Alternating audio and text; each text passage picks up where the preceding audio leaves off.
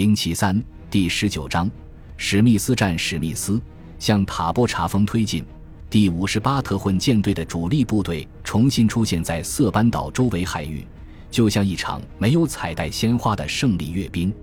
当巡洋舰和战列舰抵达岸边的日常站位后，辅助舰和服务舰才得以返回锚地。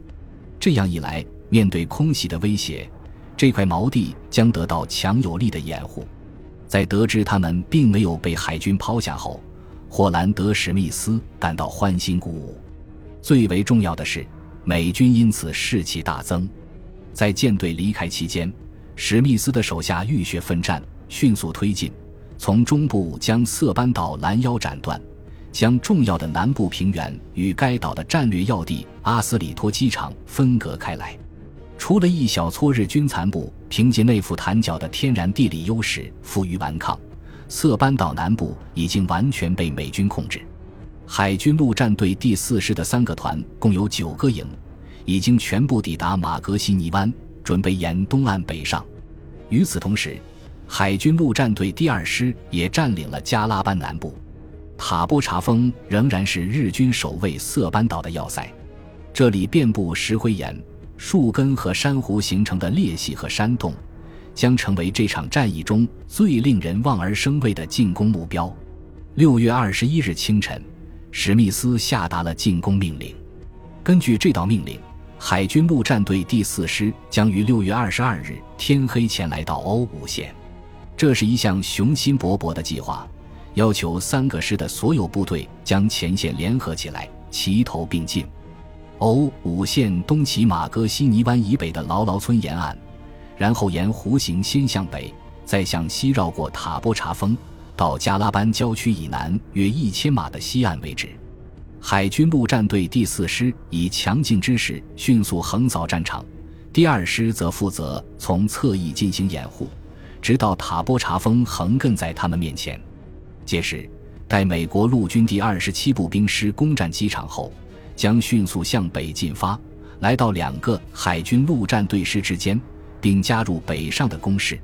霍兰德·史密斯一向是海军陆战队的狂热支持者。他之所以愿意与陆军合作，是因为这次战役由他出任总指挥官。自1943年11月吉尔伯特群岛战役之后，史密斯对陆军第二十七步兵师的指挥能力、士兵所接受的训练及其斗志颇为轻蔑。在马金群岛，日军不到三百人的守备部队拦住了该师第一百六十五步兵团的去路。步兵团几乎是以爬行的速度继续前进。色班岛南部的机场之所以被命名为康罗伊机场，是因为加德纳康罗伊上校在登陆当天被一名日军狙击手杀害。在他阵亡后的两天里，他的尸体被丢在原地，无人过问。在我看来，这本应是士兵对指挥官的基本义务。现在士兵们却如此冷酷，这足以说明该团的士气不容乐观。史密斯写道：“色班岛的战士已经到了危急关头。”第二十七步兵师师长拉尔夫·史密斯认为，在该师向北推进之前，南方还有许多事情要做。拉尔夫手下的四个营虽然将日军赶出机场，但日军并未远离，而是隐匿于内府潭角四周的悬崖峭壁间，准备背水一战。即便在白天，日军也会发起反击。断断续续的步兵炮火和伏击让该师的进展速度十分缓慢，因此，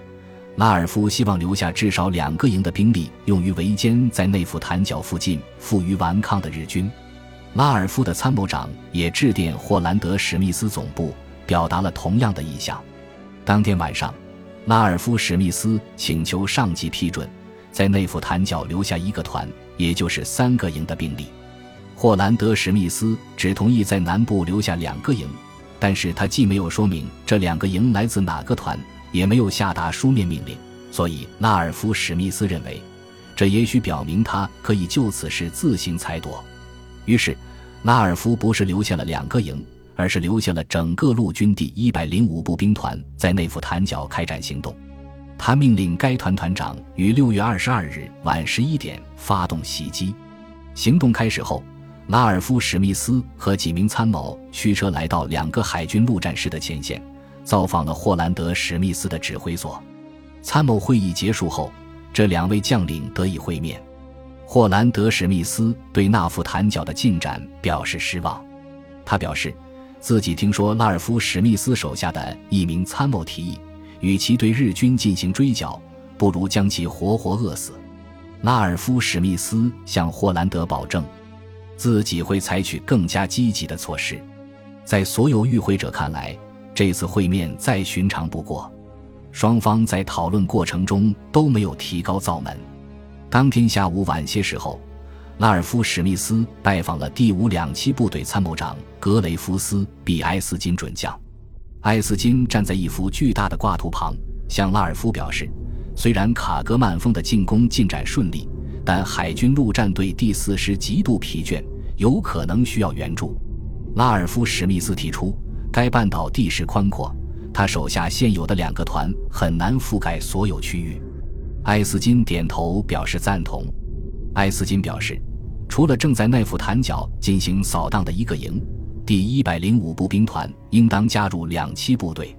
在这一点上，埃斯金和史密斯意见一致，他们都认为应当将两栖部队部署在两个陆战师之间的前线。拉尔夫·史密斯仍然对南方的局势感到担忧。因为第一百零五团第二营仅有六百人，这个人数不足以把守纳夫坦角的前线。一般来说，一个营的兵力只能覆盖六百码的战线，而内夫坦角的前线长约三千码。六月二十三日下午，拉尔夫·史密斯曾告诫霍兰德·史密斯，位于机场的人员可能处于危险之中，因为仅靠一个营不足以抵御日军的渗透。如果此时机场遭到日军进攻，会造成无法挽回的后果，因为第三百一十八战斗机大队的先头部队，即二十二架 P 四七 D 雷电战斗机，刚刚从马尼拉湾号和纳托马湾号护航航母上抵达阿斯里托机场，准备开始行动。这些陆军航空兵是一群喜欢热闹的家伙，他们违反规定，将加拿大俱乐部的威士忌藏在麻袋里带上航母。因为日军的一些残兵仍在机场附近活动，他们不得不在船上多待了三天。终于，那托马湾号的舰长忍无可忍，表示如果他们不把威士忌收起来，做好战斗准备，那么在接下来的战斗中，他们只能待在禁闭室里。在这些陆军航空兵离舰的时候，最后一名飞行员在进行弹射时忘了打开停机刹车，他的 P 四七雷电战斗机一边发出刺耳的声音。一边冲下飞行甲板，在升空前留下一股难闻的烧焦了的橡胶味。数小时后，在加德纳康罗伊机场，待地勤人员在机翼下方装好火箭，这支队伍准备向驻扎在天宁岛的日军炮兵阵地发动进攻。因为色班岛的机场在该阵地的射程之内，随时有可能遭到袭击。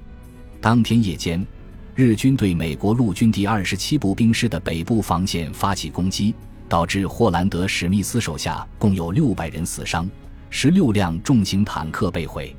因此，霍兰德派遣桑德福·贾曼少将请求拉尔夫·史密斯采取行动。